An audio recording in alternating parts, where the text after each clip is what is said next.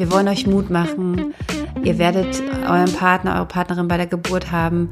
Ist für uns alle nicht einfach, aber ich finde, es ist ganz wichtig, dass wir einfach positiv bleiben, dass wir zusammenhalten und dass wir halt wirklich einfach nicht dieses ähm, wenn man das dann immer so liegt, alles furchtbar. Klar, das sind nicht die optimalen Bedingungen, die wir jetzt gerade haben. Aber ähm, ich finde es einfach toll, dass wir es noch irgendwie hinkriegen, dass wir im Kreißsaal nicht alleine sind. Und das ist schon super. Aber es ist auch wichtig, dass wir das Personal schützen, damit ihr einfach auch nicht alleine seid und dann nur noch ein Krankenhaus in Berlin aufhat und dann alles zusammenbricht.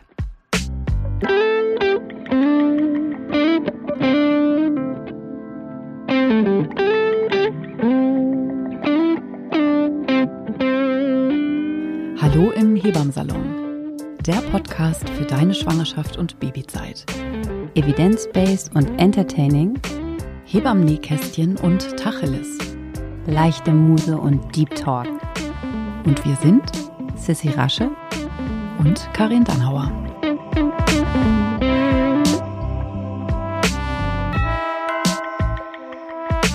Und bevor es losgeht im Hebammsalon, kommt jetzt ein bisschen Werbung. Werbung. Werbung. Kurze Werbepause im Hebammsalon. Und wir haben heute wieder Veleda als unseren Partner im Hebammsalon.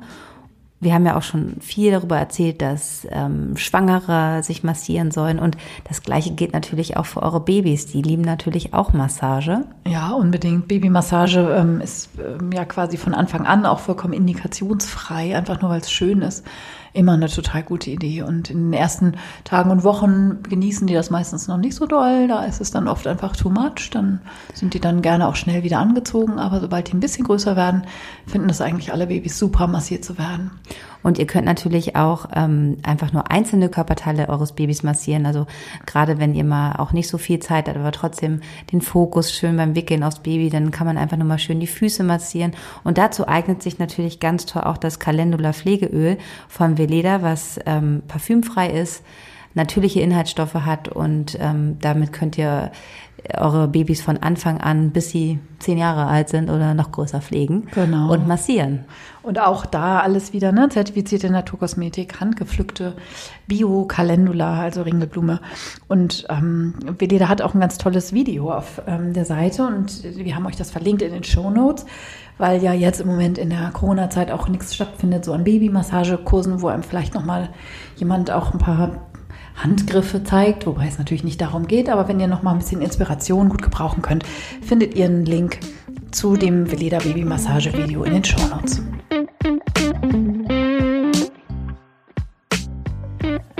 Ja, hallo, es ist wieder Montag. Herzlich willkommen zurück im Hebammensalon. Ja, vielen Dank für die Einladung, Karin. Und äh, hallo Sissi, genau. Heute sitzen wir bei mir zu Hause mal ausnahmsweise Aufma Aufnahmsweise. Ja, zu mir nach Charlottenburg kommt auch keiner. Das genau. ist so weit, ne? Da kommen die aus dem Prenzlauer Berg nicht hin, ne? Ja. Das merke ich schon. Und ich fahre immer. Ja, wir wohnen hier alle so äh, zusammen und Sissi muss immer anreisen. Ja, das bin ich schon gewohnt. Das ist okay. Ich fahre ja gerne Auto, höre Podcasts und Hörbücher. Also ist alles gut. Wie geht's dir? Ja, du merkst, ich bin so ein bisschen, ähm, ich hatte echt eine harte Woche. Ja. Und ähm, ja, äh, das war wirklich alles sehr, sehr viel und intensiv und ähm, absolute intensive Hebammenbetreuung. Äh, auch nicht so schöne Sachen, die aber Gott sei Dank jetzt ähm, stabil sind und wo ich wirklich durchatme, dass alles gut ist. Und dann sind wir ja alle einfach, das merkst du ja auch, ähm, man ist wirklich so, das ist ja heute auch unser Thema, man ist wirklich einfach gerade richtig müde von Corona. Ja und von diesem ganzen Rattenschwatz, der da hinten dran hängt, also dieses Homeschooling, ne, hast du ja auch zwei Kinder im schulpflichtigen Alter, das ist wirklich einfach so intensiv, ähm, dass man einfach abends fix und foxy ist. Ja. Genau, also es ist einfach wirklich ähm, so diese langen Strecke, die wir jetzt haben. Ein Jahr Corona, jetzt fast ja. genau, ein paar Tage länger als ein Jahr. Ja, vier Wochen fehlen, glaube ich, noch, bis es so ganz in allen Köpfen der ja. Lockdown dann anfing. Ne? Wir haben jetzt, äh, ja, das passt dann so. Ja, der Lockdown kam ja in Deutschland relativ spät, erst Mitte ja. März. So, ich glaube irgendwie genau, es waren so jetzt die Tage, wo die ersten Fälle auftauchten. Und es ist echt schon ein Jahr und das ist einfach super krass und mit allen Auf und Abs. Und jetzt sozusagen, ja, braucht man jetzt gar nicht den Rückblick äh, wenden. Wer hätte das gedacht? Niemand hätte das natürlich in dieser Weise geahnt, dass wir ein Jahr später. Doch, du hast mir von Anfang an gesagt, wie lange. Ja, ich war so ein bisschen die Cassandra, das stimmt.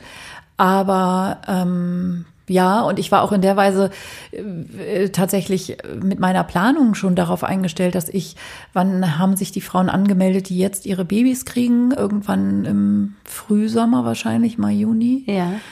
Die jetzt im Januar, Februar Termin haben. Und ich habe da schon gewusst, dass wir im nächsten Lockdown hängen werden und dass ich als alleinerziehende Mutter ähm, wahrscheinlich sehr wenig Kapazitäten haben werde, ähm, Wochenenden zu betreuen und habe deshalb schon weniger Frauen angenommen. Und das ist auch was, was wir, glaube ich, im Moment merken ähm, an den Nachfragen, dass es vielen Kolleginnen so geht. Ja, weil man es einfach nicht handeln kann. Genau. Also so, so Ja, Homeoffice geht halt ein bisschen schlecht, ne? Ja, Homeoffice ist ja auch schon eine Herausforderung, Voll. wenn alle zu Hause sind. Da kann man ja auch nicht schon nicht gut arbeiten, aber dann halt noch Hausbesuche und zu gucken, dass du ähm, die Kinder zu Hause hast. Natürlich kann man die Kinder, ähm, wir haben als Hebamme einen systemrelevanten Beruf und könnte man sie natürlich in die Notbetreuung geben, aber auch das will man natürlich wieder nicht unbedingt tun, weil man dann wieder die Gefahr hat, dass man in Quarantäne kommt, dass man Kontakt zu ähm, anderen hat und dann ist dann wieder die Gefahr, dass ich halt meine Frauen auch nicht versorgen kann. Ne? und deshalb- auch reine Vernunft, oder? Ich meine, du hast deine Kinder auch nicht in der Notbetreuung, ne? Nee, ich, hat, äh, ich habe sie nicht in der Notbetreuung aus dem Grund, dass ich halt einfach ähm, Geburtshilfe, also Geburten hatte, die ich einfach wusste, die kann ich an niemanden abgeben, weil da ist niemand, der Zeit hat. Und da habe ich einfach äh, unsere Familie echt isoliert, um halt da zu sein. Es war halt. Ähm, Sie gut kann leider heute gerade nicht, weil sie ist leider in Quarantäne als Kontaktperson. Bisschen ärgerlich, geht eben nicht, ne? Ja. Und da hatte ich große Angst vor. Es hat Ja. mich super gestresst, ähm, Ja. die letzten Wochen. Und bin jetzt so total erleichtert, dass das durch ist mit den Geburten, ähm, die ich im Januar hatte. Aber habe auch irgendwie instinktiv ähm, ähm, mir den Februar ähm, freigehalten, einfach auch mal um ein bisschen Luft zu holen. Ja. Die letzten Monate waren einfach ähm, sehr, sehr intensiv und äh, das ist natürlich jetzt gut. Ich habe jetzt die Wochenbetten ähm, und aber dieses äh, Homeschooling, ähm, meine mittlere Tochter ist psychisch ziemlich, ähm, also die kann nicht so gut zu Hause lernen und der fällt das sehr, sehr schwer und ähm, das ist natürlich für die ganze Familie eine große Belastung, aber alle, die zuhören, werden wahrscheinlich im ähnlichen Booten sitzen und Genau. du ja auch und Ja, das ist also, ne, jeder, also ob mit oder ohne Kinder, in jeder Ja. Konstellation, ähm, es sind einfach alle durch. Aber können wir noch mal einmal kurz über das Wort Notbetreuung reden? Wie kann man, also warum muss das so heißen? Heißt das nur in Berlin so? Ich glaube schon, oder? In Hamburg heißt das nicht Notbetreuung. ich weiß nicht, ich habe gerade keinen Kontakt ich finde, zu Menschen. Ich finde, ich finde, nein, ich finde so, wenn Kinder sich untereinander unterhalten, gehst du auch in die Notbetreuung? Wie fühlt man sich als kleines Kind, wenn gesagt wird, du gehst heute in die Notbetreuung? Wie fühlt sich das an? Warum muss das so heißen? Ich finde das total strange. ja, das hört sich, also da habe ich noch gar nicht drüber nachgedacht, aber du das hier so ansprichst und ich dir so angucke, ja stimmt, also das ist halt So, ich fand das immer schon, weil, also auch in irgendwelchen Feriensituationen ist es ja manchmal so, dass es kein regulärer Hort ist und dann heißt das irgendwie Notbetreuung oder wenn, bitte holen Sie heute Ihre Kinder irgendwie früher ab, am besten, wenn es denn geht, weil die äh, Erzieher haben irgendeinen ähm, wichtigen Fortbildungstermin oder irgendwie sowas. Äh, das ist ja alles total legitim und so, aber warum muss man das dann Notbetreuung nennen, so dass die Kinder sich dann erst recht so fühlen, als würden sie sonst wohin wegorganisiert und aufs Abstellgleis? Also ich finde das ganz, ganz furchtbar. Ja, ich erinnere mich gerade daran, weil ich bin, ähm, meine Mutter hat mich auch alleine großgezogen. Das heißt, ich war auch äh, meine Mutter alleinerziehend, deshalb war ich eh immer überall die Letzte. Ne? Sie musste arbeiten und hat lange gearbeitet und ich bin in Schleswig-Holstein aufgewachsen. Da wurden alle Kinder irgendwie um 12 Uhr generell, also da gab es ja kein, Ho also das wurde da als kam das gerade so ein bisschen. Ich war zum Beispiel im Kindergarten, das musst du dir mal überlegen, in zwei Gruppen. Ich war in der Vormittagsgruppe, dann war ich mittags alleine, so, ähm, und dann ging ich in die Nachmittagsgruppe, weil es gab auch Kinder, die gingen ja nur drei Stunden nachmittags in die Kita. Ja. So, und ich war halt den ganzen Tag da und ich wurde ganz oft irgendwo mitgenommen, weil das arme Kind von der alleinerziehenden Mutter. Ja, crazy, oder? Ja, Ja, und das waren einfach noch ganz andere Zeiten. Und das hat sich echt ganz oft so richtig doof. Es war, ich war ja auch immer Notbetreuung. Ja. Westdeutschland 1984. Schrecklich. oder? Ja, also so, so ähm, da hat sich schon ganz schön viel getan und wir sind letztlich ja die erste Generation von Frauen, die so diese ähm, vermeintliche Wahlfreiheit haben, wie und was sie sich da so zusammenstricken wollen mit ihrem privaten privaten Leben und ihrem beruflichen Leben, so dass überhaupt zu trennen ist. Aber ja, Okay. Ja, also wir strugglen alle und wir sind alle total Corona müde, müde und äh, gleichzeitig, also das äh, finde ich ist auch ein wichtiger Punkt. Meine Kinder gehen nicht nur deshalb nicht in die Notbetreuung, ich sage es nochmal, ähm, weil ich mich oder mein Arbeitsumfeld sozusagen schütze. Das ist auch natürlich wesentlich, aber einfach auch aus den Gründen, dass ich ähm, entschieden habe, dass das vernünftig ist, das nicht zu tun. Also im Sinne der ähm, Pandemie. Ähm, also der Idee, die Pandemie in irgendeiner Weise in den Griff zu kriegen. Ne? Also wirklich zu gucken, ähm, dass man so viele Kontakte, die nur irgendwie möglich sind, zu, zu, zu reduzieren. Und es ist natürlich eine absolute Frechheit, es in der Weise eigentlich den Eltern zu überlassen. So nach dem Motto, wenn es nur, wenn es notwendig ist, sollen wir unsere Kinder dahin bringen. Ähm, was heißt das denn? Also was ist denn da die Alternative zu? Es ist wirklich, also geht man sich in der Zwischenzeit die Fußnägel lackieren oder was?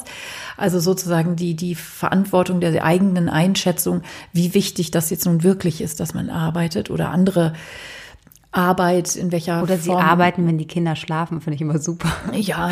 Welche Kinder schlafen genau. gerade vor 21 Uhr, weil sie natürlich alle auch gar nicht so ausgelastet sind, weil man ähm, ja diesen Tag, wenn man den strukturiert, muss man eigentlich ähm, keine Arbeit ausführen, weil du fängst morgens an, wenn du jetzt Kinder im Homeschooling hast und ich würde jetzt mal die Kindergartenkinder ja auch nicht ausschließen, brauchen ja auch einen strukturierten Tag, machst du Frühstück, dann die Kindergartenkinder müssen dann spielen, äh, die anderen gehen in die müssen ihre Aufgaben, dann musst du schon wieder Mittagessen machen. Dann nächste Rutsche und dann machst du schon wieder Snacks. Also du bist ja wirklich einfach nur damit beschäftigt, Natürlich. irgendwelches Essen ranzuschaffen, ja, ja. dann wieder die Küche aufzuräumen, die Geschirrspülung läuft, dann so, also man hat dann auch gar nicht die Zeit, dass man jetzt sagt, oh, jetzt gehen wir nochmal fünf Stunden im Wald, da musst du auch erstmal hinkommen, ne? also in den Wald, wenn du in der Stadt wohnst. Also diese Auslastung, man merkt es halt auch, die Kinder sind natürlich auch nicht so müde, weil sie gar nicht diesen Auslauf auch so haben. Ne? Also, dass sie jetzt morgens schon mit dem Fahrrad irgendwo hinfahren oder irgendwo zu Fuß hingehen, sondern es ist ja wirklich alles sehr ja. eng gepackt und das ist wirklich ähm, schlimm. Und die merken natürlich auch, dass wir Erwachsenen sehr am Limit sind, nicht sehr geduldig, sehr gestresst. Und dann knallt es halt öfter, ne? Und das ist halt, ähm, das will natürlich keiner. Ich finde, wir kommunizieren da schon sehr offen in der Familie auch. Ich sage auch, auch immer, ich bin einfach keine gute Lehrerin. Das tut mir auch unheimlich leid, dass ihr jetzt mit mir hier sitzen müsst. Aber wir haben uns das jetzt alle nicht ausgesucht. Wir müssen da irgendwie gemeinsam durch und vor allen Dingen auch wir müssen so ein bisschen diesen, da bist du mal ganz gut zu mir, dass du mir sagst, nimm dir da mal den Druck raus, ne? Also, dass man nicht den, den Wochenplan so schaffen muss. Also, ja, das ist bei mir natürlich auch dadurch gewachsen, dass ich eben alleinerziehend mhm. bin mit meinen Kindern. Bei mir ist es eben nicht so, dass der eine räumt mal den Geschirrspüler aus oder schnippelt Gemüse und der andere fragt nochmal Vokabeln ab, mhm. sondern ich muss alles sozusagen gleichzeitig wuppen und da gebe ich mir und meinen Kindern, also ist es am ehesten sozusagen das, was ich abrüste, das im Sinne von meinen Kindern zu vertrauen, dass die irgendwie halbwegs pfiffig sind. Und das natürlich scheiße ist, dass die bestimmte Dinge an Lerninhalten jetzt irgendwie verpassen, aber dass ich irgendwie sage, so, pff, das ist irgendwie das der Worst Case. Und wenn es dann so ist, dass im Rückblick für meine Kinder dieses Jahr der Pandemie das war, wo sie sagen, boah, da durfte ich aber ganz schön viel Netflix gucken und das das schlimmste Trauma ist, dann ist das halt so. Also so, ne? Ähm, und ich habe für mich einfach auch gemerkt, dass mehr nicht geht und dass ich da auch weiß, also auch aus meiner eigenen schulischen Karriere sozusagen, ähm, dass es lässig scheißegal ist. Also, dass man irgendwie klarkommt und dass andere Dinge im Leben viel wichtiger sind als jetzt irgendwie zwei Jahre äh, Zensuren. Scheißegal. Ja, schöner Abschluss hier zu unserem privaten. Genau, so pri privates Ge Ge Ge Geplauder. Alle sind genervt von Corona. Corona ist immer noch und weiterhin. Also da bin ich fest von überzeugt, dass ja. es schon auch noch ein paar Monate alles dauern wird. Gerade ähm, mit der ähm, aktuellen Situation. Und wir wollen einfach in der heutigen Folge ähm, nochmal natürlich auf Corona, Schwangerschaft, Geburt und Wochenbett eingehen, weil wir dazu ganz viele Fragen und auch Wünsche von euch, dass wir darüber sprechen und vor allen Dingen auch so ein bisschen euch die Angst zu nehmen. Es ist keine optimale Situation. Das wissen wir, aber es bringt in einigen äh, Sachen, zum Beispiel im Wochenbett, auch Vorteile. Ja, aber wir wollen ja nicht gleich von hinten anfangen. Genau, so wie jetzt fangen wir an, euch die Pandemie äh, schön zu reden. Nein, nein aber ganz im Ernst, also nein. Trotzdem ist genau. es wichtig, immer voll positiv trotzdem im Kopf Und da hört man sich dann so Kalendersprüche sagen wie, gib dir das Leben Zitronen, mach Limonade draus. Ähm, aber wirklich den Fokus zu behalten auf, und da sind wir Hebammen ja gut drin. Ne? Eine Geburt ist auch kein Spaziergang. Und es werden da sozusagen uns Dinge abverlangt, die eigentlich unermesslich sind. Und trotzdem machen wir das ja irgendwie. Und so ist es mit dieser Pandemie auch. Also vielleicht fällt es mir persönlich, mir fällt das überhaupt nicht leicht. Also auch in meinem Alltag haben wir eben drüber gesprochen, ne, so es ist ein Riesenscheiß. Aber dieser gewisse Fatalismus, der sich einstellt, im Sinne von, wir sind vernunftbegabte Menschen und wir verstehen, dass bestimmte Maßnahmen jetzt einfach so nervig sie auch sind, notwendig sind und dass man guckt, sich innerhalb dessen irgendwie gut einzurichten. So. Ich glaube, wir verstehen es aber auch noch in dem Sinne noch mal ein bisschen besser und das muss ich auch meiner Familie immer sagen, weil wir Hebamme ein Pflegeberuf ist und wenn man das jeden Tag sieht, das Gesundheitssystem in diesem Gesundheitssystem arbeitet. Ich bin jetzt ähm, in Berlin hier Beleghebamme, das heißt, ich bin auf jeden Fall einmal die Woche im Krankenhaus ähm, und sehe einfach, ähm, was einfach das Personal dort leistet unter diesen Umständen. Und ich glaube, deshalb Absolut. ist man da einfach nochmal viel sensibler. Voll. Und wenn dann immer alle erzählen, das gibt es, also das ist alles nicht so schlimm und so weiter. Aber wenn man halt einfach das Personal dort sieht, die wirklich auf dem Zahnfleisch gehen, dann weiß man einfach so, okay, wir müssen äh, hier alle zusammenhalten und vor allen Dingen leben wir ja auch in, ein, in einem Sozialstaat und wenn ich dann so Sachen höre, ja, Darwinismus und die Schwächeren, die schaffen es halt nicht und die ähm, die Gesunden kommen halt durch. Klar, kann man machen, aber so machen wir es ja auch nicht in anderen Dingen, dass wir die Leute, die halt nicht die Möglichkeiten haben, sich ähm, ja, wie soll man sagen, also die, die, die wenig Geld haben, die Kinder, die holen wir auch mit und ähm, Klar, lassen die nicht auf der Herzklappe operieren wir auch ja. äh, so. Ne? Das ist überhaupt keine Frage. Also da äh, stehen für mich ethische Punkte im Moment im Fokus, wo ich mich sehr, sehr wundern muss, ganz ehrlich, was ich da auch teilweise höre. Und was ich, glaube ich, auch nochmal immer wieder wichtig finde, ist diese unterschiedliche Lebensrealität nochmal zu beleuchten. Und das mhm. ist auch eine wichtige äh, Funktion, die wir jetzt hier haben, Sissi und ich als, als Menschen, wie du das eben beschrieben hast, die eben diese Alltagserlebnisse aus dem Krankenhaus kennen und eben wissen, also wenn man jetzt zum Beispiel die Divi-Zahlen sich anguckt, also das Divi-Register ist ja tatsächlich anlässlich der Pandemie überhaupt erst so ins Leben gerufen worden, um einen Überblick zu haben. Aber das ist jetzt wie so ein, wie so ein, so ein, so ein Wasserstandsanzeiger genommen wird, wo man die ähm, leeren oder beatmeten äh, Bettenplätze einfach nur zählt, wo ja Menschen drin liegen, um das nochmal so zu erwähnen, ähm, und so zu tun, als würden auch, wir haben ja noch 4000 freie Intensivbetten noch dann. So, was das andererseits bedeutet, wenn einfach ähm, hier in Berlin fast 35 Prozent der Intensivbetten mit Covid-Patienten belegt äh, sind, die einfach massiv schwer krank sind. Also es ist eben nicht so, da ist so ein Beatmungsschlauch im Hals und dann macht das die Maschine, sondern die Menschen liegen da mit einem drohenden oder beginnenden Multiorganversagen im Krankenhaus und haben so viele Perfusoren, also so, das sind so diese Spritzen, die so in diesen ähm, ähm, kleinen Maschinen, die dann eben ganz fein dosiert bestimmte Medikamente, die haben 10, 12 Perfusoren am, am, am Bett. Die hängen an verschiedenen Organersatzsystemen. Also ECMO ist natürlich das High-End-Ding, wo die Lunge äh, sozusagen überbrückt wird, aber die sind alle dialysepflichtig und so. Das ist einfach richtig. Das ist so, da brauchst du letztlich in einer 1 zu 1 Betreuung, genau wie wir im Kreissaal. Äh, und die gibt es im Moment nicht. Und das Personal geht auf dem Zahnfleisch. Und dieser, dieser, dieser Flexit, das hat ja sogar schon ein Wort. Also die, die Idee, ich, ich bin sozusagen gefühlt sowieso schon am Rande des Burnouts. Und jetzt kommt noch so eine Pandemie und von der Öffentlichkeit von so Leuten wie Christian Lindner, Friedrich Merz und Konsorten äh, wird da irgendwas erzählt, wir haben ja noch freie Betten und man kann ja nicht und so. Man muss aber. Also es ist überhaupt keine, keine, keine Option und zu verstehen, ja, die Intensivstation heißt es ja immer noch, waren ja nie überlastet. Die sind überlastet und zwar heute und zwar jeden Tag. Und es sind auch nicht 80-Jährige, die da liegen. Das finde ich ist auch nochmal ein wichtiger Punkt im Verständnis. Das sind Eltern von Schulkindern. Das sind 50-jährige ähm, Männer und Frauen, die da liegen. Die 80-Jährigen, die sterben in ihrem Pflegeheim. Also die ja immer viel beschriebene Triage, die gab es in Deutschland ja in der Weise glücklicherweise nicht. Triage bedeutet ja aber auch, eine Entscheidung zu treffen, nimmt dieser Mensch überhaupt die ähm, maximale Therapie in Anspruch? Und aus den Zahlen zu wissen, dass ein 80-Jähriger so eine schlechte Prognose hat ähm, mit einer Covid-Erkrankung auf einer Intensivstation, dass es kein medizinischer guter Rat ist, ihm das angedeihen zu lassen. Das heißt, die bleiben in ihren Pflegeheimen und sterben dort. Hm, und auf den Intensiv alleine. Und auf den Intensivstationen sind ebenfalls alleine äh, die Familienväter und mhm. Mütter mhm. mittlerweile. Ne, also das Durchschnittsalter von äh, Covid-Patienten ähm, in der Charité, habe ich jetzt gerade vor ein paar Tagen nochmal gelesen, ist 57 Jahre alt. Mhm. Das Durchschnittsalter. Durchschnittsalter, ja. So, da müssen schon ein paar 30-Jährige dabei sein, um die 70-Jährigen sozusagen wieder gegenzurechnen. Und ich glaube, das ist vielen Menschen in dieser Weise nicht klar, weil man es eben nicht sieht. Ja. Und weil aus der ersten Welle die YouTube-Videos ähm, aus Bergamo ne, Bilder ja immer viel auch Emotionen ähm, ähm, transportieren, dass es die aus Deutschland in dieser Weise nicht gegeben hat. Und wenn man sich so ein bisschen in der Medizinerbubble, im, ne, von mir aus auf Twitter, da findet das ja in erster Linie statt, mehr als auf Instagram oder so, ähm, rumtreibt, dann wird einem schon anders.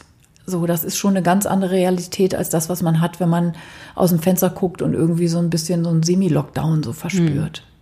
Alleine ist so das Thema. Ähm, wir werden ja. jetzt mal wieder überschwenken zu Schwangerschaft, genau. Geburt genau. und ähm, Wochenbett.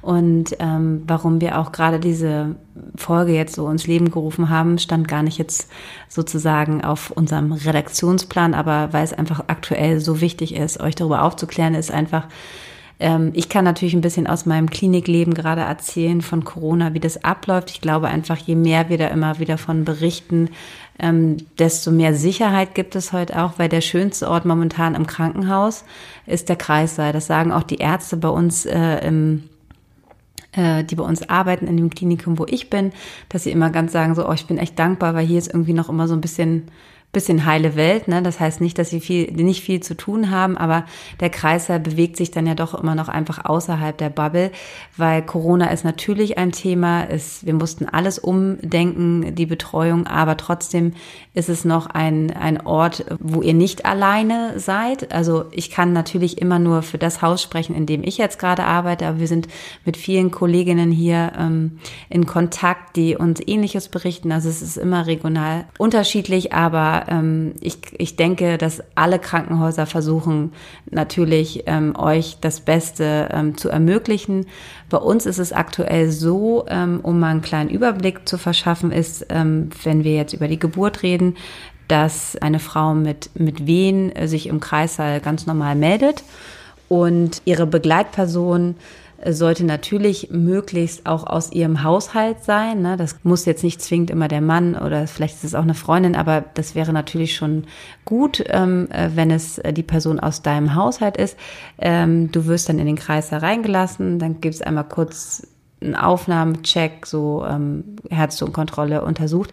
Und wenn man dann einfach weiß, du stehst unter der Geburt, dann darfst du gemeinsam mit deiner Begleitperson in den Kreis. Es ist uns natürlich daran gelegen, dass man natürlich äh, euch nicht so lange in den Aufnahmen lässt, sondern dass man einfach weiß, es wird jetzt Geburt, dass man sozusagen euch in den Kreis sei, so dass ihr mit eurer Begleitperson einfach zusammen sein könnt. Das ist natürlich allen ähm, wichtig. Bei mir ist es natürlich, ähm, ich rede jetzt hier vom Allgemeinen, was ich als Beleghebamme mache, ist natürlich außer Frage, weil ich komme ja nur in Kreißsaal, wenn ich weiß, ich habe eine Geburt und dann gehe ich schnurstracks in meinen Kreißsaal mit meiner betreuenden Familie. Und deshalb ist das für mich jetzt nicht so relevant, aber ich will euch jetzt den Allgemeinstand erklären. Wir hatten einen guten Einwand, das hattest du gesagt, mit der Quarantäne vor der Geburt, ne?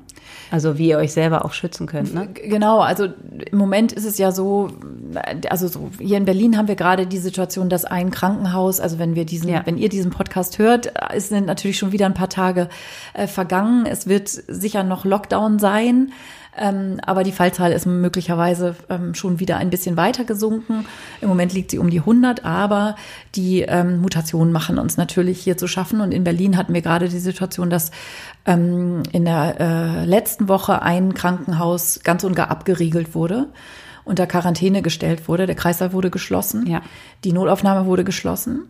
Ähm, wegen ähm, gehäuften B117 Fällen. Und ähm, da muss man natürlich jetzt besonders gut aufpassen. Und das hatte die Konsequenz eben auch, dass in Berlin alle anderen Kliniken auch ein absolutes Besuchsverbot jetzt verhängt haben. Und da gibt es dann ja immer, weil du gerade schon von der Geburtssituation angefangen hast, immer so, oh Gott, und mein Mann darf ja aber noch mit in den Kreissaal. Da können wir weiterhin sagen, und ich lege mich da jetzt auch mal fest, dass das so bleibt, ja. auch überall in Deutschland, dass die Männer Partner, Partnerinnen, Freundinnen, Begleitpersonen, wen auch immer ihr da ausgewählt habt, dass die mitkommen können zur Geburt. So Punkt. Das ne? liegt Wichtiger natürlich Punkt. allen, den, den, Personal, den Ärzten natürlich am Herzen, weil auch sie können diese Arbeit ja gar nicht ähm, auffangen. Ne? Also die können die Arbeit nicht auffangen und gleichzeitig wissen wir, wie wichtig, wichtig das, das ist. Also als zu Beginn des ersten Lockdowns, wo ja wirklich überhaupt nicht klar war, wo schlittern wir hier hin mhm. und haben wir hier in Deutschland zwei Wochen später Bergamo.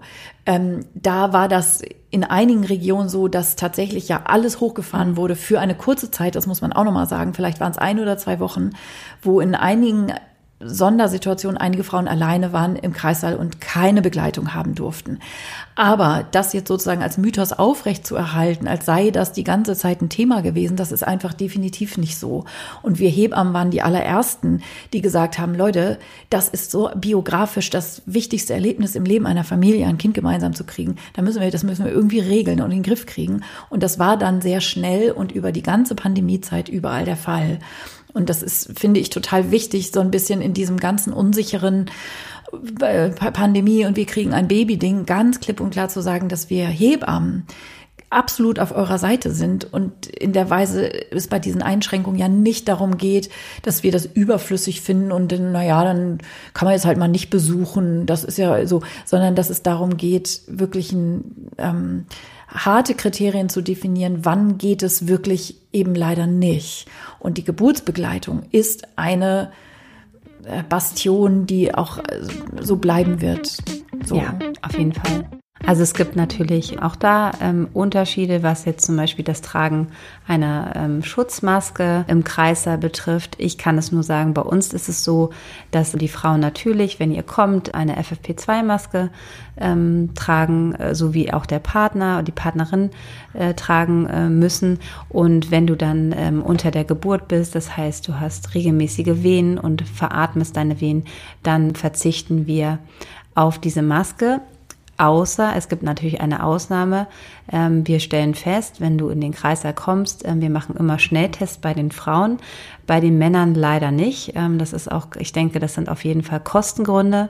Es wird ein Schnelltest gemacht, es wird ein PCR-Test gemacht und es wird schon immer, sagen wir mal so, zwei die Woche rausgefischt, die keine Symptome, also asymptomatisch sind, die dann doch positiv sind. Die müssen natürlich äh, dann unter der Geburt äh, eine Maske tragen, aber alle Frauen, die keine Symptome haben, die einen negativen Schnelltest haben, die sind einfach äh, unter der Geburt ohne Maske, der Partner mit Maske. Klar, so sieht es gerade aus. Und das ist auch ein wichtiger Punkt. Ne? Also ich finde ganz wichtig, so dieses an diesem Maskenthema wurde ja auch ganz ja. viel aufgehängt.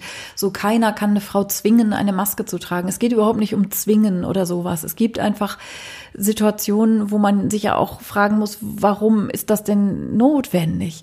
Der Virus, das Virus, ähm, dem ist das ja vollkommen egal, ähm, ob eine Frau unter der Geburt ist oder nicht. Es geht ja darum, inwieweit ähm, kann eine Frau unter der Geburt, wenn sie unerkannt positiv ist, ähm, eben andere anstecken. Und zum Glück haben wir jetzt endlich die Schnelltests. Und ne, du hast das eben erzählt, die Männer werden eben nicht überall getestet. Es gibt Kliniken, die das wohl so machen. Das ist eine Frage von, wie du gesagt hast, Kosten oder auch einfach ähm, ähm, Verfügbarkeiten, dass noch nicht so genug Schnelltests für so breite Anwendung überall vorhanden sind. Das wäre natürlich super. Das ne? wäre natürlich super, aber. Aber das heißt, es gibt ja auch keine hundertprozentige Sicherheit, wie wir wissen, mit den Schnelltests jetzt genau. so.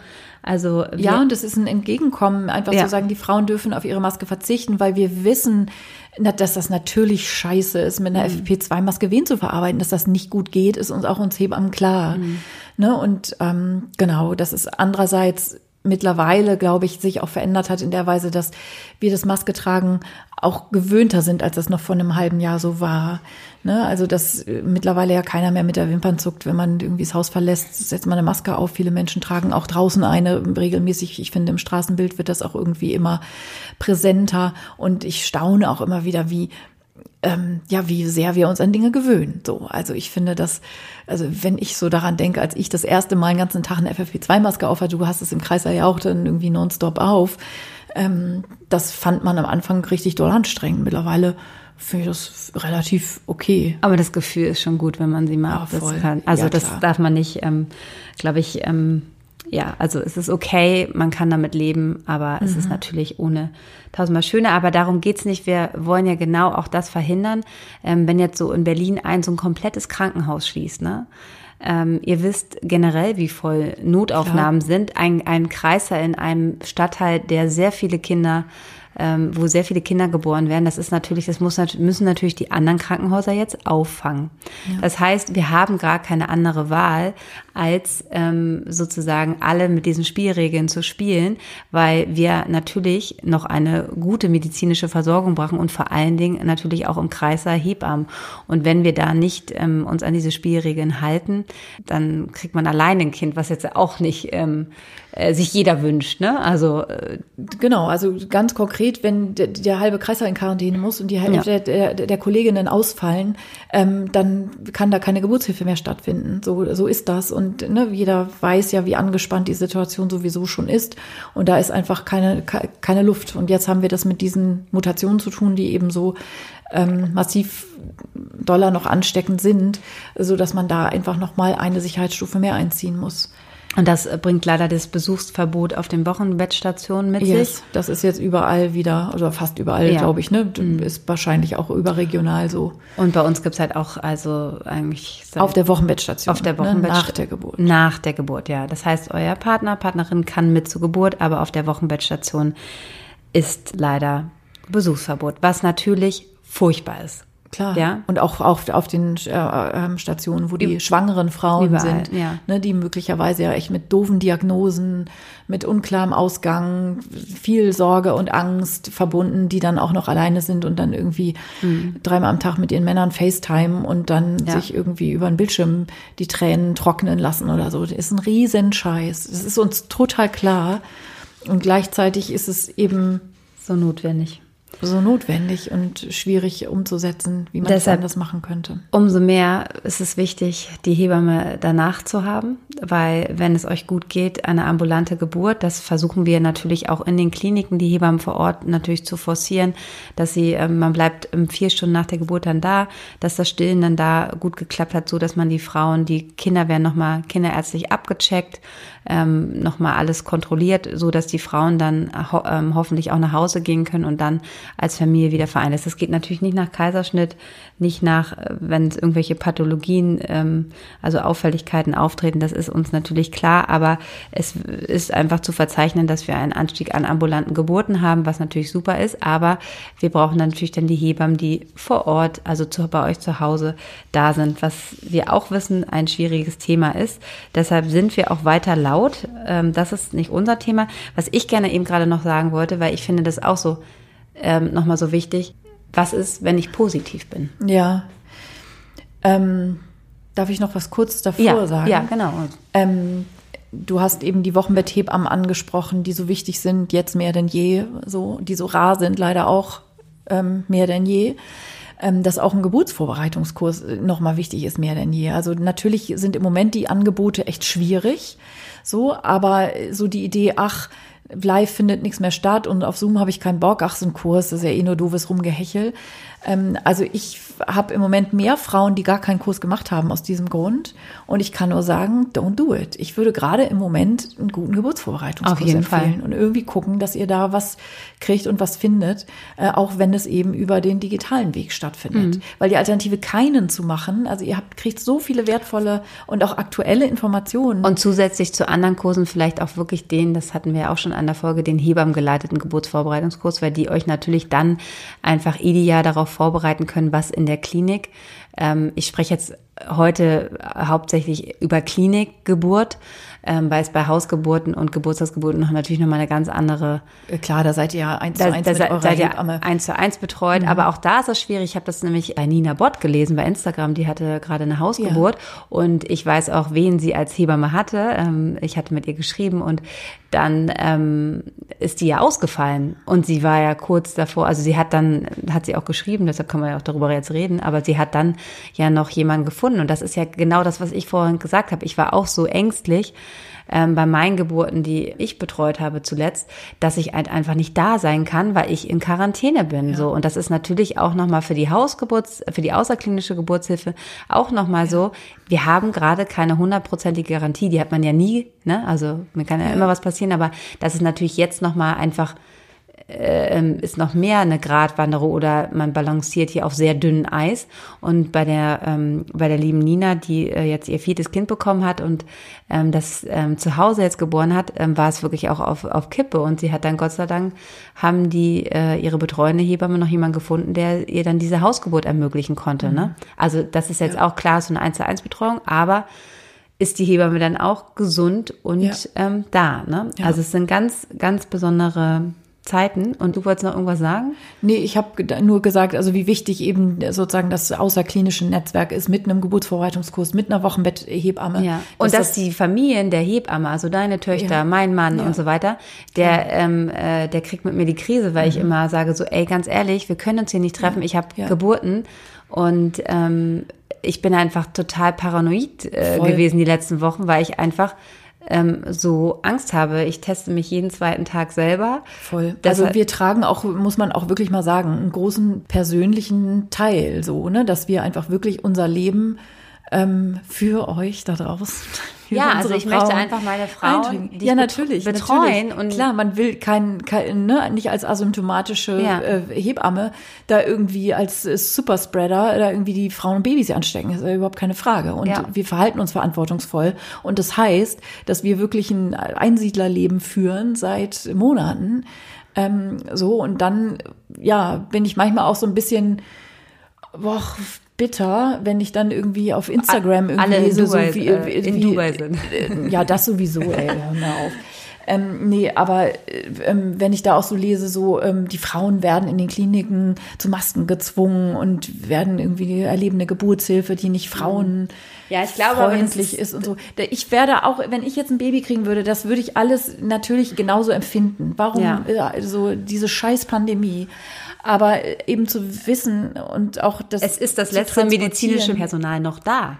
Darum ja, geht's ja einfach. Und dass wir auf, auch aufeinander auf, aufpassen. Also dieses Solidar-Ding, dass ähm, wir alle eine Verantwortung haben und dass es auch eine Geste ist von, äh, von, äh, von Respekt, so, dass man einfach sich gegenseitig ähm, schützt. So alles das. Ja, genau das. Und ähm, Deshalb müssen wir einfach gemeinsam weiter durchhalten. Aber ich wollte noch was kurz sagen. Ich hatte es Klopf auf Holz jetzt noch nicht bei meinen betreuenden Familien. Aber was ist?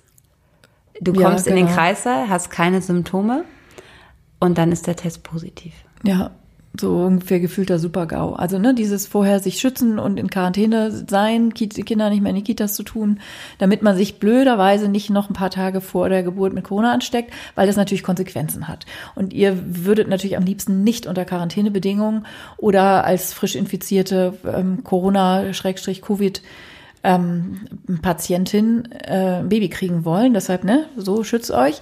Aber was ist wenn? Genau. Dann kommt ja. man in den Kreissaal positiv. Oh, surprise, surprise. Und da müsst ihr auch nicht alleine sein. Ich finde, also Genau, die meisten wieder, also Kliniken, also, jetzt müssen wir hier wieder, ne, in den meisten Regionen in Deutschland, ja. in den meisten Geburtskliniken, ähm, ne, wird es so sein, dass ihr ähm, in solchen Situationen, wo ihr ja dann schon da auf der Matte steht, sowieso in den Isolationskreis genau. geht und euer Mann wenn ihr ein nettes Team erwischt, sehr wahrscheinlich auch nicht nach Hause geschickt nee. wird, sondern ihr gemeinsam dann dort sein könnt. Genau, also bei uns ist es halt auch so. Das heißt, die Frau, die rausgeführt wird, geht dann in den Isolationskreissaal ähm, mit ihrer Begleitperson.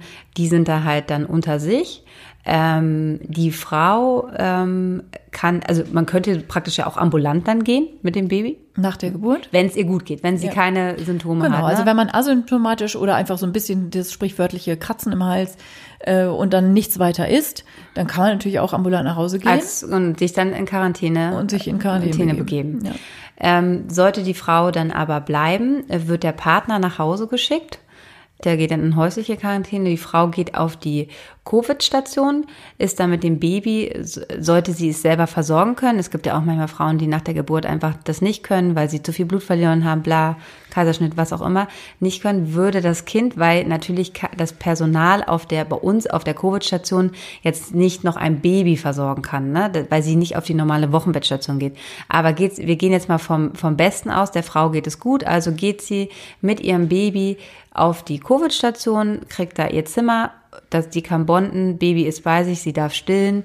Ähm, es wird nur empfohlen, natürlich eine FFP2-Maske ähm, zu tragen, damit sie das Baby nicht Genau, und ansteckt. das ist dann irgendwie natürlich jetzt so ein Downer, wie ich kann mit meinem Kind nur mit Maske kuscheln. Natürlich ist es aber so. du kannst dein Baby so, oh, stillen. Aber man kann es im Arm haben und man kann es bei sich haben. Man wird natürlich nicht isoliert. Auch das finde ich, liest man Social Media mäßig. Ja. Einem wird da gleich das Kind weggenommen. Was für ein Bullshit. Natürlich passiert, also, und dafür gibt es ja mittlerweile auch Leitlinien, ne, um das mhm. auch mal ganz klar zu sagen. Es gibt diverse Fachgesellschaften, die sich da ganz klar zu geäußert haben, rauf zur WHO und runter zur Deutschen Gesellschaft für Gynäkologie und Geburtshilfe, die sich alle vollkommen einig sind in dem. Ja, die Frauen können und sollen sogar stillen. Ich habe neulich mal so ein Bild geteilt auf Instagram, wie die ja. Milch sich verfärbt, ne? dass die dann so grün wird. So, die sieht richtig rotzemäßig aus, aber die seht ihr ja nicht im Busen. Also ihr dürft und sollt unbedingt stillen, weil das Baby darüber ja auch Antikörper bekommt. Und es kann natürlich sein, dass sich das Baby über die Aerosole von Mama trotz Maske, weil man das ja wahrscheinlich, man kann ja nicht mit Maske schlafen zum Beispiel, oder? Ich meine, also muss man jetzt mal immer konsequent durchdeklinieren. Ja, das Kind daneben so, liegt dann ne, äh, oder so. so ne? Ja, also die Wahrscheinlichkeit, man dass man dann doch Aerosole herum verspreadet. Ja. Die Babys, die sich dann manchmal anstecken, ähm, haben ja tatsächlich gar nichts. Also ich habe mich da auch noch mal so ein bisschen umgehorcht, so ob irgendwer ein so ähm, auch hier mit unserem gemeinsamen Kinderarzt auch noch mal gesprochen. Die Babys haben wirklich nichts, die haben ein bisschen glasige Augen und das war's. Und ähm, das kann man auch nach dieser langen Zeit zum Glück, zum Glück reinen Herzens immer noch sagen. Eure Babys sind nicht gefährdet, selbst wenn sie, wenn es doof laufen sollte und die sich mit anstecken sollten. Ja. Ne? Und dann geht der halt isoliert dann mit eurem Baby äh, wieder nach Hause, direkt ja. raus. Und genau, direkt in Quarantäne wieder. Also ne, ja. wenn ihr noch positiv, also ihr müsst nicht im Krankenhaus bleiben, bis die PCR da irgendwann negativ Nein. ist oder sowas. Was ja auch deshalb relevant ist, weil euer Mann ja dann nicht zu Besuch kommen kann. Also wenn ihr mit Covid positiv im Krankenhaus nach der Geburt seid, dann seht ihr euch gemeinsam als Familie ja erst wieder, wenn ihr entlassen werdet. Und deshalb werden die Frauen auch entlassen, natürlich noch mit positivem Test, aber ohne Symptome, eben im besten Fall. So, also, dass es ihnen gut geht, ne? wenn, genau. wenn man halt einfach merkt, der Frau geht es nicht gut, dann müssen natürlich weitere Maßnahmen. Genau. Betreffen. Oder man nimmt auch manchmal noch mal eine zweite PCR ab, um ja. zu gucken, ne, ist man noch in der steigenden oder in der fallenden Viruslastphase, um so ein bisschen so einen Krankheitsverlauf abzusehen, äh, damit man nicht drei Tage später dann irgendwie zu Hause doch merkt, oh, jetzt ist mit dem Atmen doch irgendwie so ein bisschen schlecht, ne? Ähm, genau, also das wäre so der Verlauf. Ja. Covid es, in der also Schwangerschaft? Covid in der Schwangerschaft wollte noch eine kurze ja. Sache dass natürlich Frauen, die mit Symptomen kommen, immer isoliert werden. Ja. Also wir haben jetzt bei uns, und ich denke mal, so wird es in allen Häusern, ein Kreißsaal, das ist der ISO-Kreißsaal, also der Isolationskreißsaal.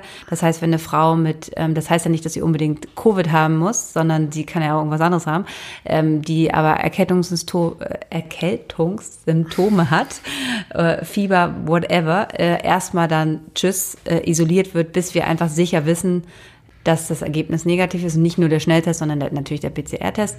Und äh, so läuft das nochmal ab, ne? dass die dann mhm. halt immer mit dem Partner, Begleitperson ähm, isoliert werden. Ja, so. ja und ich finde auch die Zahl, ne, wie wir ja eben nochmal, sie hat eben nochmal eine Ärztin eben so zum aktuellen Abgleich ähm, in der Klinik angerufen, wenn die so sagt, zwei Frauen äh, ähm, in der Woche fischen wir hier raus.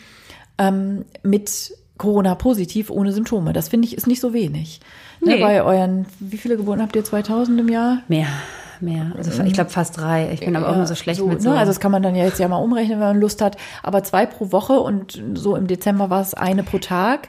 Das ist schon auch ne, genau, ne, also man merkt den Lockdown Inzidenz jetzt, in der, also ne, es sind immer schon mal wieder Leute dabei. Ja, ja. auf jeden Fall. Ähm, äh, das ist, äh, sie hat ja auch vorhin gesagt, dass, ähm, dass es jetzt einfach deutlich sehen, dass die Maßnahmen greifen, ne?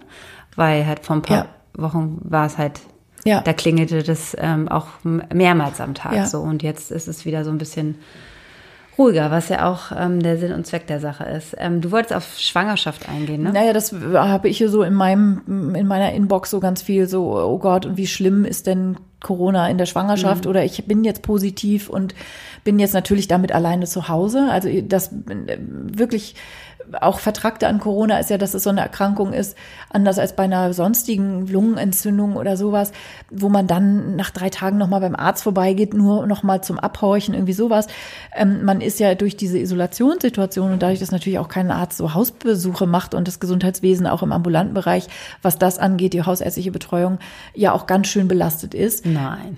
Nein, das gibt ja so. Wir sind ja hier in Deutschland. Das hat man doch nur in den Ländern, also in England vielleicht, aber doch nicht hier in Deutschland. Ähm, genau, also dass man ja durchaus vor der ganz konkreten Situation ist, man sitzt abends auf dem Sofa und fragt sich, also ich bin ja schwanger und japse deshalb immer schon irgendwie so ein bisschen rum und äh, ne, bin ein bisschen kurzatmiger sonst. Also ist das jetzt die normale Schwangerschaftskurzatmigkeit oder ist das jetzt schon äh, Covid mit irgendeiner, ähm, ne? Ich weiß jetzt nicht, wie du es siehst. Ich würde sowas immer lieber einmal zu viel kontrollieren Ja, als zu absolut. wenig. Ja, natürlich. Vor allen Dingen, ähm, weil man eine Sättigung ja natürlich auch nicht zu Hause hat. Also wir reden von dem Sauerstoffgehalt ähm, Gehalt in eurem Blut. Und es ist einfach so, dass viele junge Menschen ähm, auch das unterschätzen und dann manchmal wirklich mit einer Sättigung, wo man ja, das natürlich, nicht die kommen mit einer, mit einer 80er Sättigung kommen Und die in dann- die Klinik. Das ist eben auch das Tückische bei Corona tatsächlich, dass diese klinischen, ähm, also die, die, die Symptome, die ihr verspürt, manchmal eben nicht das widerspiegeln, wie krank ihr seid. Also gerade diese Sättigung, ne, diese Sauerstoffsättigung, die man zu Hause üblicherweise nicht messen kann. Es gibt mittlerweile auch so kleine Messgeräte, die man bei Amazon bestellen kann. Aber ähm, dass ihr mit einem wirklich schlechten Wert in der Klinik ankommt und das überhaupt nicht mitgekriegt habt. Ja. So, und eine Schwangere mit Fieber wird auf jeden Fall stationär aufgenommen, um das Natürlich. einfach zu ähm, kontrollieren. Und das ist bei uns so und das wird in anderen Häusern auch so sein. Also wenn die Schwangere dann mit 38 kommt, wo man eher denkt, so okay, wo man vorher so grippaler Infekt ja, so. wird aufgenommen, um klar. einfach ähm, zu gucken, wie sich das entwickelt. Und wenn man nach drei Tagen sieht, so, das ist alles rückläufig, dann kann sie auch wieder nach Hause gehen in häusliche Quarantäne. Aber erstmal zu gucken, ähm, wie ist die Sauerstoffsättigung, wie geht's weiter mit der Symptomatik, äh, kommen weitere Symptome mit hinzu. Das sollte man auf jeden Fall ernst nehmen. Genau, und auch um ähm, gegen die Blutgerinnung was zu machen. Ne? Also Genau. die Frauen werden großzügig, also ne, die Blutgerinnung hat sich herumgesprochen. Ähm, so ihr hört alle die einschlägigen Podcasts und liest äh, irgendwie. Ja, aber wir sind äh, halt immer noch so, ne, wir sind hier für euch Schwangeren. Wir hören, es freut uns natürlich, dass viele Hebammen auch hier zuhören, aber ähm, ähm, Blutgerinnung, also wir Ja, wir machen alles, jetzt hier kein, wir machen hier jetzt kein, äh, äh, äh, Kein äh, Fachwort, Drosten Corona Update oder sowas, aber die Blutgerinnung ist ein Thema und in der Schwangerschaft zumal und deshalb werden Frauen soweit vielleicht großzügig eben auch ähm, mit diesen Antithrombosespritzen, so kann man Genau, sie ja also- vielleicht nennen, versorgt. Ne? Also wenn eine Schwangere symptomatisch Corona hat, ähm, dann kriegt die großzügig Klexane. Genau. So. So. das ist so erstmal die erste äh, ähm, Maßnahme, dass man da halt ähm, äh, die Thromboseprophylaxe macht, bis man dann halt merkt, okay, vielleicht brauchst du noch mehr. Aber das ist wirklich zu äh, ins Detail. Wir wollen einfach nur so ein Über, wie man damit umgeht. Und es gibt kein zu viel, wenn ihr ein auch nur ein ungutes Gefühl habt, euch nicht, ähm, ne, auch wenn ihr vielleicht jetzt noch das Fieber nicht habt, aber ihr habt irgendwie, ne, ich bin ja immer so ein Freund, äh, ich ähm, letzte Woche gerade auch wieder auf meinen siebten Sinn vertraut und der hat mich nicht enttäuscht. Das ist einfach Ja. total wichtig. Und ähm, ja, da wimmelt euch auch keiner ab. Da, da wimmelt euch keiner ab und es ist auch so dieses so, ach irgendwie, es geht ja schon. Also mit Corona ist einfach nicht äh, zu spaßen in der Weise und äh, da lieber einmal mehr gucken als einmal zu wenig. Viel trinken ist auch super wichtig. Ne? Also wenn ihr zu Hause seid, Corona habt, viel trinken, also ne, pro Grad, den ihr Fieber habt, äh, ein Liter wirklich am Tag mehr. Gerade für die Blutgerinnung ist das eben auch wichtig. Ähm, also sorgt da gut für euch und auch sowas wie, ihr habt die Diagnose gekriegt, PCR positiv, dann besprecht wirklich mit dem Befundüberbringer, das ist meistens ja der Hausarzt und nicht der Gynäkologe, besprecht mit dem, wie ihr euch verhalten sollt, auch in welchen Situationen, was Ja. ihr am Wochenende machen sollt, weil natürlich ist typischerweise Freitagabend ähm, so, wann ihr bei welchen Symptomen wen anrufen sollt und wann ihr ins Krankenhaus fahrt und so, dass ihr wirklich so ein Guideline habt und euch da nicht nachts um drei irgendwie Sorgen macht Ja. und jetzt nicht irgendwie wisst, so, oh, ne, stelle ich mich jetzt nur an oder was ist Und wenn das man hier? sich schon in seiner einer Geburtsklinik angemeldet hat, Ja. dass man die informiert. Ich habe Symptome, damit die sich auch schon mal, ähm, es kann sein, Ne, noch geht's mir 34. gut. Woche, hm, genau, so. es kann sein, Ja. dass die sich einfach darauf einstellen können und wissen, okay, ähm, dass vielleicht äh, noch eine Patientin äh, hinzukommt und Ja. ähm, ja. Ja, genau. stimmt, das ist auch immer noch mal eine gute Idee. Also, ne, dass man einfach weiß, dass ja eine Frau mit Corona kommt dahin. Das heißt für die Klinik ja immer einen ordentlichen Orga-Aufwand. Also, ne, von durch welchen Eingang spaziert die in die Klinik rein und wo geht man mit der hin, Ja. ne, damit sie unter Umgehung. Genau, immer vorher anrufen, das besprechen, wenn ihr wisst, dass ihr positiv seid. Wichtig ist auch nochmal, wenn jetzt eure Corona-Erkrankung gut verlaufen ist, ihr wieder fit seid nach der Quarantäne und so weiter, ist immer nochmal wichtig, dann nochmal zum Abschluss einen Abstrich zu machen, um einfach auch sicher zu gehen. Zehn, nach zehn Tagen. Ne? Ja, das handhaben die Gesundheitsämter ähm, ähm, unterschiedlich. Es ist so, dass eigentlich zur Beendigung der Quarantäne nicht nochmal ein Abstrich gemacht wird, weil die PCR ja lange positiv bleibt und mit irgendwelchen hohen CT-Werten und so ist der zwar positiv, aber trotzdem ist die Quarantäne entlassen. Nur medizinisches Personal muss am Abschluss der Quarantäne nochmal. Ich hatte das bei uns so so gehandhabt, dass die äh, Schwangeren, okay, wenn die wahrscheinlich einfach stationär äh, bleiben, Ja, dass man okay. dann nach zehn Tagen nochmal einen Abstrich nimmt. Ja, Das geht Ja, für den einfach- häuslichen Verlauf, was du jetzt genau, das gilt für den häuslichen Verlauf, das habe ich eben missverstanden. Genau. Ja, zumal ja dann auch nochmal die Frage ist, die kommt ja möglicherweise eine Woche später wieder. Wie Ja. ist sie dann zu behandeln? Noch als positiv oder als äh, komplett genesen? Ja. Ich glaube, wir haben eigentlich ziemlich alles für euch zusammengefasst, ne? Kompliziert alles, ne? Kompliziert. Komplizierte Wir- Welt. wichtig ist uns, wir wollen euch Mut machen. Ihr werdet ähm, euren Partner, eure Partnerin bei der Geburt haben. Es sind, ist für uns alle nicht einfach, aber ich finde, es ist ganz wichtig, dass wir einfach positiv bleiben, dass wir zusammenhalten und dass wir halt wirklich einfach nicht dieses ähm, wenn man das dann immer so liegt, alles furchtbar. Klar, das sind nicht die optimalen Bedingungen, die wir jetzt gerade haben, ähm, dass ihr keine Familienzimmer haben könnt, dass euer Partner äh, nicht auf der Wochenbettstation ist. Aber ähm, ich finde es einfach toll, dass wir es noch irgendwie hinkriegen, dass wir im Kreißsaal nicht alleine sind. Und das ist schon super. Also das ist jetzt nicht ähm, so, und ich finde einfach ganz wichtig, dass, dass das Personal die ganze Zeit bemüht ist. Ähm, die wissen natürlich auch, dass das nicht alles so, äh, so wollen wir ja alle nicht arbeiten, aber immer wieder gucken, wenn, dann ist Geburts, ähm, also dann sind Besuchszeiten wieder erlaubt. Also es ist ja sozusagen, dass wir stetig dran sind, ähm, damit ihr wieder einfach das bestmögliche Paket bekommt. Aber ähm, d- das ist auch wichtig, dass wir das Personal schützen, damit ihr einfach auch nicht alleine seid und in, dann nur noch ein Krankenhaus in Berlin aufhat und dann halt alles zusammenbricht. Ja, und äh, ich nehme auch immer noch eine ganz große Empathie wahr unter uns Hebammen den Frauen Ja. gegenüber. Also im Sinne von, wir wissen, dass das jetzt gerade doof ist.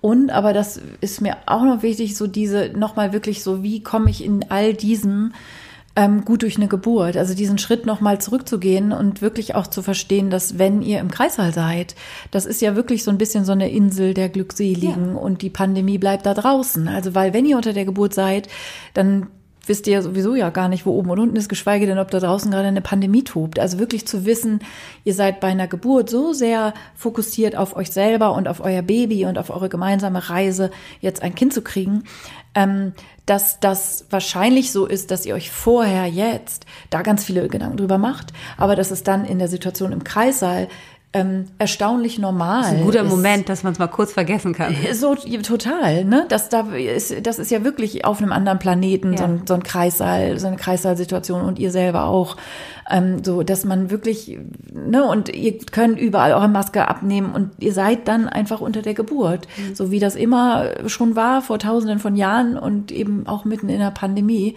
Und ihr werdet von einer wunderbaren Hebamme begleitet sein und ihr werdet da gut euer Kind kriegen. Ja.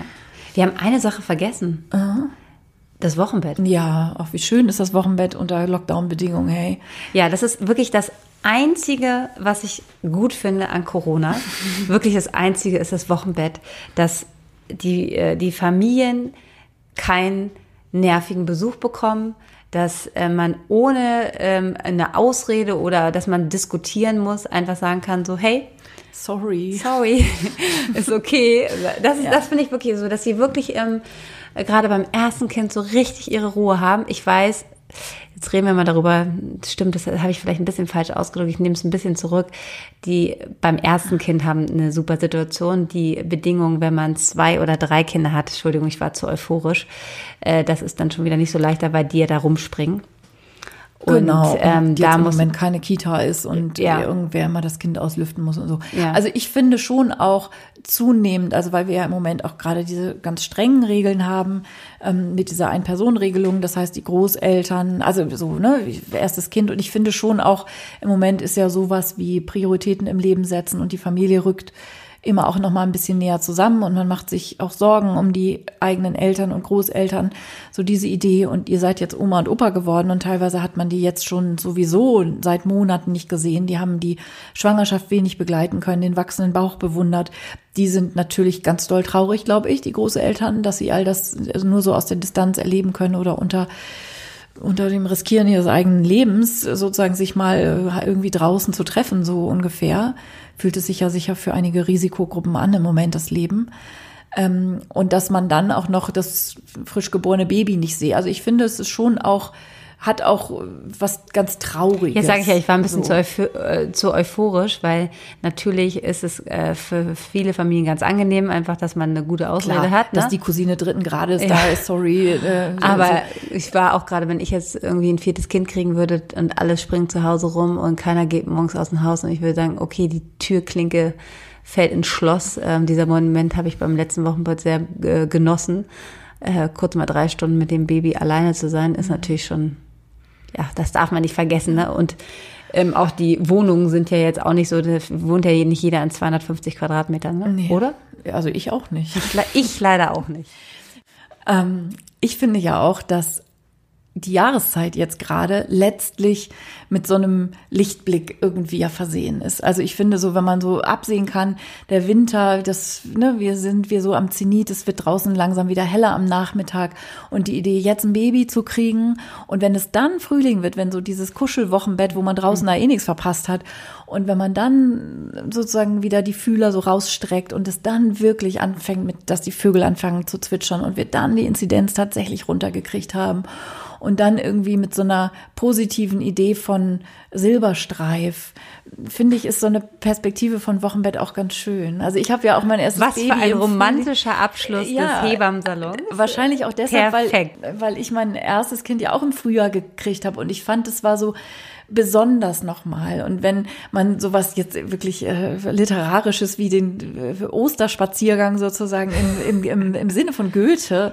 ja immer befasst, ne, auf dem Eise befreit sind Sturm und Bäche und so. Ich glaube, es wird dieses oh Jahr Gott, wirklich wird immer besser. Äh, so diese Idee von von ne, diese ganze Kälte mit auch noch mit scheiß Pandemie und so. Was wird das für ein Frühling, wenn wir mit unseren frisch geborenen Babys ähm, da draußen unter den Bäumen wieder längs spazieren. Wir beide. Das, wir beide. Das wird frisch geborenen Babys. Babys. So schließen wir den Hebammsalon. Mein viertes Baby kommt im Frühling. Genau, hier ist hier blüht es auch. Aber ich habe es auch gesehen, ist ähm, eine Freundin von mir, die das, hat. Das wirft jetzt große Spekulationen auf sich. Das weißt du hoffentlich. Ja, ich habe alles, ich habe mich richtig verdeckt gehalten hier.